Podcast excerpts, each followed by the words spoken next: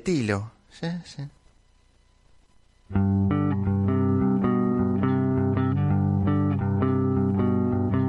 Hoy vamos a conectarnos con Jorge Cuello. ¿Cómo andás vos? Bien, Pablo, todo bien. Suerte acá en Chascomús, en mi ciudad natal. Y, y no está desconectado de la realidad una nota que salió tuya en el diario La Nación eh, relacionada a la necesidad de educar, o por lo menos empezar a educar a, nuestros más jóvenes y, por qué no, también en las universidades sobre temas relacionados con el ambiente, ¿no? con la protección del ambiente, con la ecología. ¿Y por qué vos pensás, si bien vos venís hace mucho insistiendo en este tema, que cada vez es más importante y en este marco de pandemia el tema vuelve a tener así relevancia? Bueno, en, primer lugar, tenemos que partir de la base de que los problemas ambientales son uno de los problemas más acuciantes de esta nueva de esta nueva era que empezamos en el siglo XXI y, y para que podamos afrontar esos desafíos que nos impone la agenda ambiental necesariamente necesitamos lograr que la ciudadanía esté consustanciada que sepa cuáles son los problemas, las causas de los distintos problemas ambientales, las distintas vías o caminos para poder enfrentarlos y, eh, nada, sobre todo, cuáles son las conductas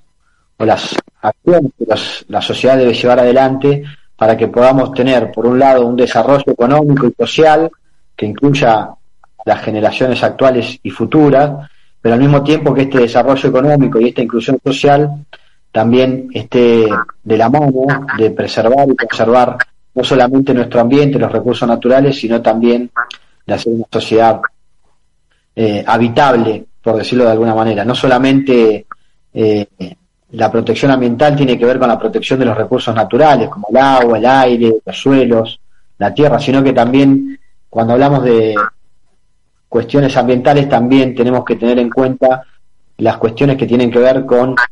una ciudad ambientalmente sustentable, una ciudad que pueda tener cloacas, que pueda tener los servicios esenciales como el acceso al agua potable, como servicios de agua, cloacas,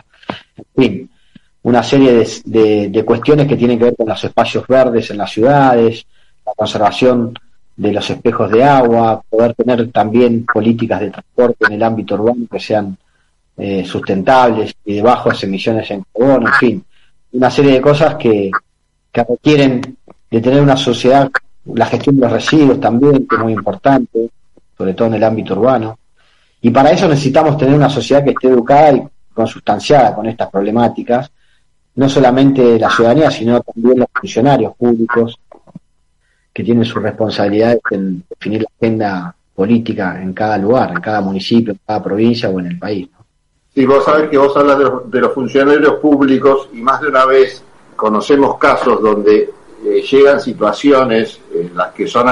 es afectado el medio ambiente o personas por culpa de un medio ambiente que está contaminado, por ejemplo, sufren algún tipo de daños y cuando estas causas o estos temas llegan a la justicia, la falta de capacitación de los propios funcionarios judiciales hace que estos temas no, se, no, se, no tengan demasiada eh, buena resolución, ¿no? Por más que tenemos la, la Constitución Nacional que reconoce el cuidado, la protección del ambiente y también reconoce derechos para eh, quienes eh, somos los ciudadanos, ¿no? que nos vemos afectados algunas veces por el, medio ambiente que está mal. Eh, a pesar de todo eso, bueno, leyes que reglamentan el ejercicio de estos artículos de la Constitución y todo, tenemos como todo el andamiaje legal, pero cuando llega el caso a la justicia, esta falta de educación, que es lo que vos estás haciendo hincapié, es lo que hace que quede todo medio en un limbo, ¿no? Y se, y se pierda. ¿En qué otros aspectos vos crees que la educación podría ayudar a que todo funcione mejor? Bueno, eh, yo en el artículo este que vos hacías referencia del diario de la Nación, yo ahí sostenía y hacía referencia a una ley que se aprobó el año pasado, la ley 27592, que es una ley donde lo que se promueve es la capacitación de los funcionarios públicos y los empleados públicos de todos los niveles, tanto en el orden nacional, provincial como municipal, pero al mismo tiempo de los diferentes poderes del Estado. eh, no solamente a los funcionarios que tienen a su cargo el diseño y ejecución de las políticas públicas desde los poderes ejecutivos, sino también la capacitación de los eh, representantes de la ciudadanía, que en este caso son los parlamentarios, o bien los funcionarios judiciales, que también deben tener una capacitación y información para que estos temas también puedan tener una, una, un andamiaje de protección a nivel de la justicia para que cuando se producen conflictos de esta naturaleza esté de alguna manera violando este derecho que vos decías que está consagrado en la Constitución Nacional, bueno, puede haber respuestas eficaces desde el Poder Judicial para que frente a una conflictividad o algún conflicto ambiental la justicia pueda actuar rápidamente, ¿no?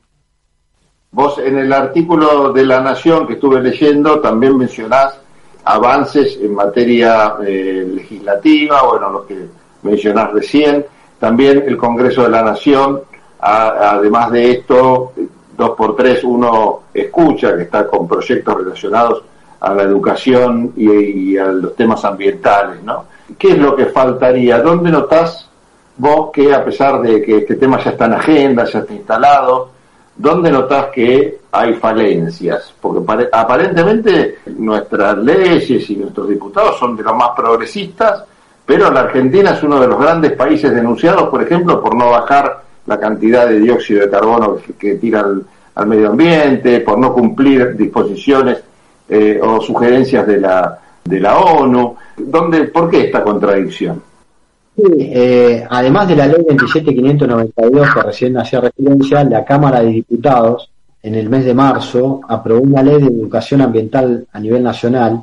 donde la idea es promover en todos los niveles de enseñanza, tanto en las escuelas primarias, secundarias, como así también en el ámbito universitario, la incorporación de la temática o la problemática ambiental en los planes de estudio. La realidad es que muchas veces los temas ambientales el ámbito de las escuelas son abordados en función del interés que pueda tener cada docente,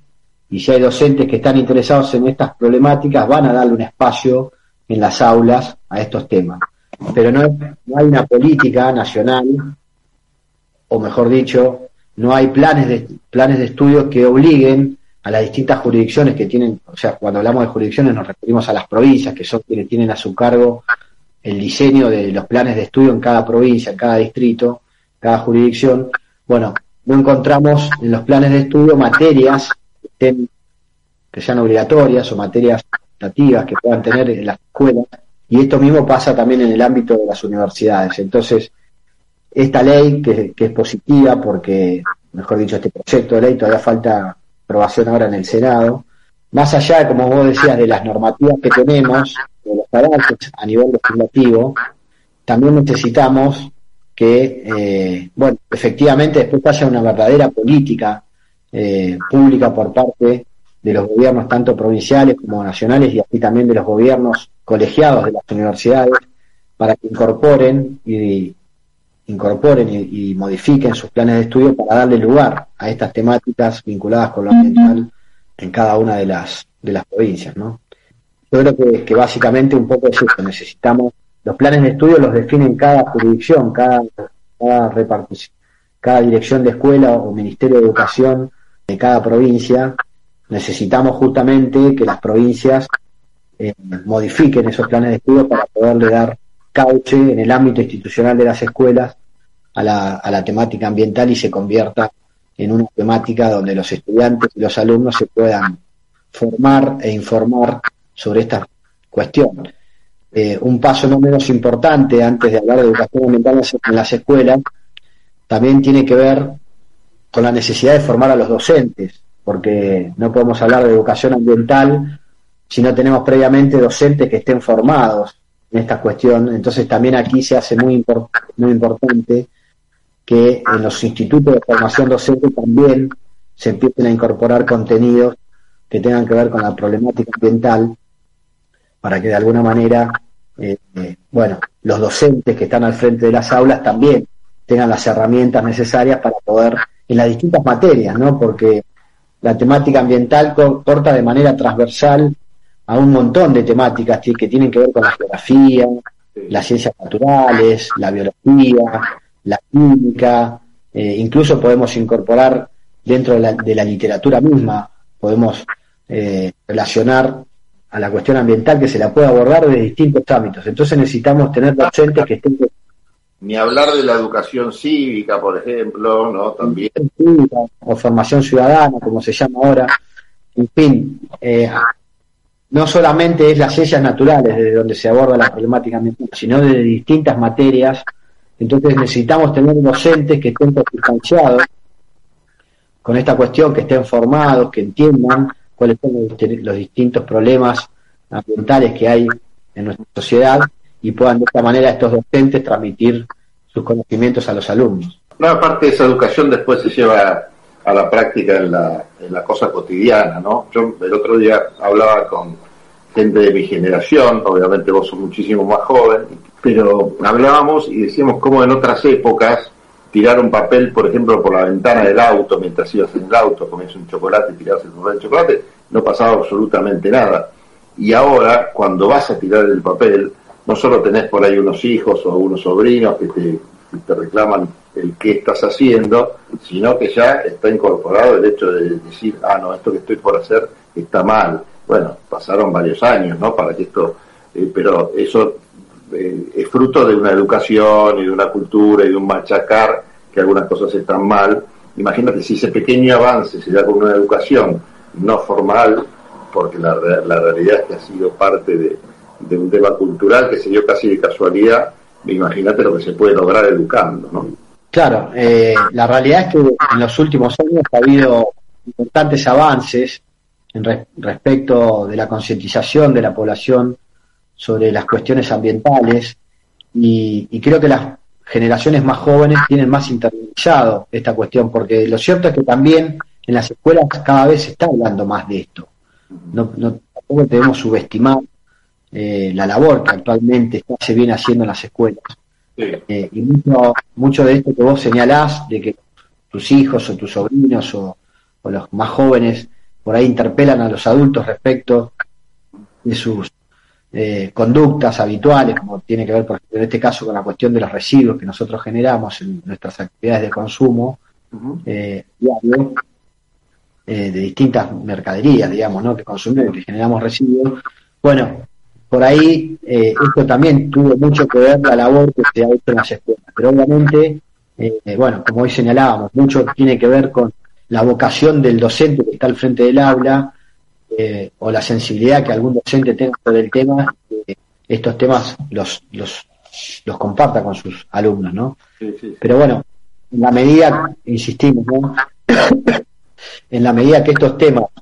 ya formen parte, digamos, de la currícula educativa. Acá me pone un amigo, más que un amigo, un primo, en realidad,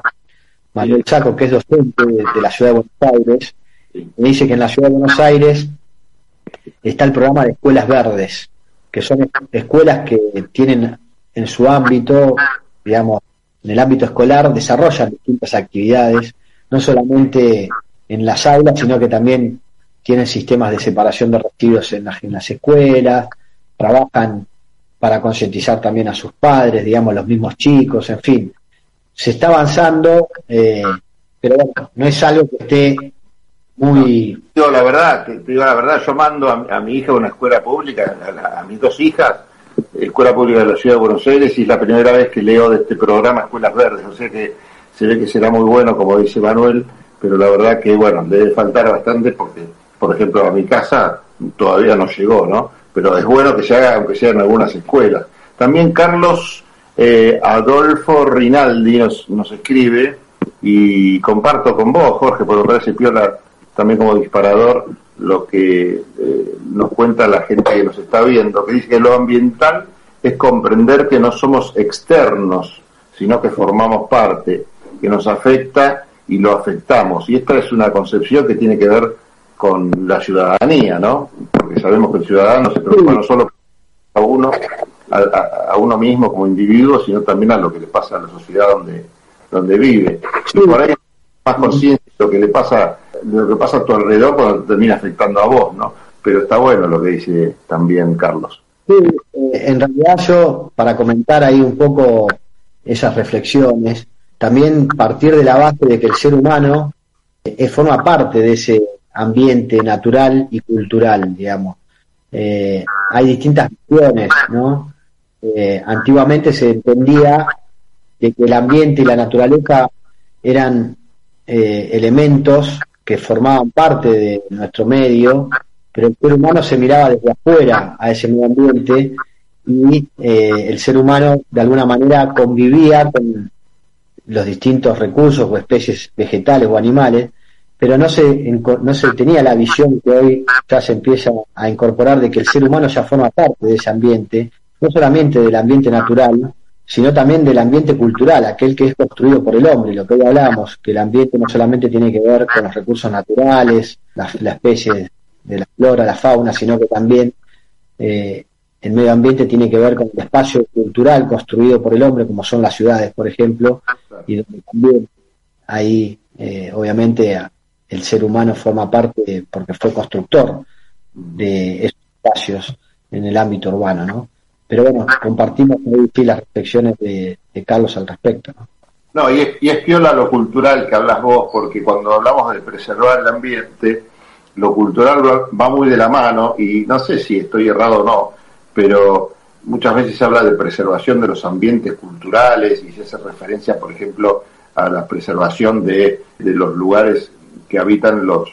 los, indígenas o los pobladores originarios, como se le dice eh, de forma este, con este eufemismo. Pero más allá de eso, esa violación que hacen a esos espacios, el propio progreso, la industrialización y el individualismo, ¿no? que desplazan esos lugares, termina también afectando el medio ambiente, no solo el ambiente, no solo de manera cultural, sino también porque esos lugares que eran preservados en general, eh, después terminan convirtiéndose en hectáreas de bosques talados, no sé, plantaciones arrasadas o reemplazadas, por ejemplo, por otros productos como la soja, en fin, terminan afectando de forma mala, de forma dañosa el medio ambiente. No sé si te referís a esto cuando hablas de lo cultural también. Sí, sí, también eh, ahí con relación a los pueblos originarios, hay que rescatar que ellos se han convertido en actores muy importantes porque ellos tienen una conexión mucho más eh, directa con naturaleza. Ellos sí que tienen en claro que el ser humano es parte de esa naturaleza y ellos forman parte de ese espacio natural y eh, además conviven permanentemente porque estas comunidades viven en las zonas boscosas en muchos casos, donde o en, o en zonas más vírgenes donde por ahí llegó el progreso o el desarrollo económico, como lo conseguimos de la visión más occidental de la palabra, digamos, de desarrollo. Y eh, bueno, los pueblos originarios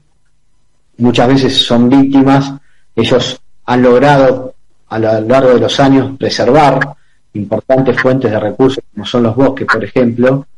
muchas veces la, el afán por convertir esas zonas en zonas productivas, bueno, hace que se arrasen con los bosques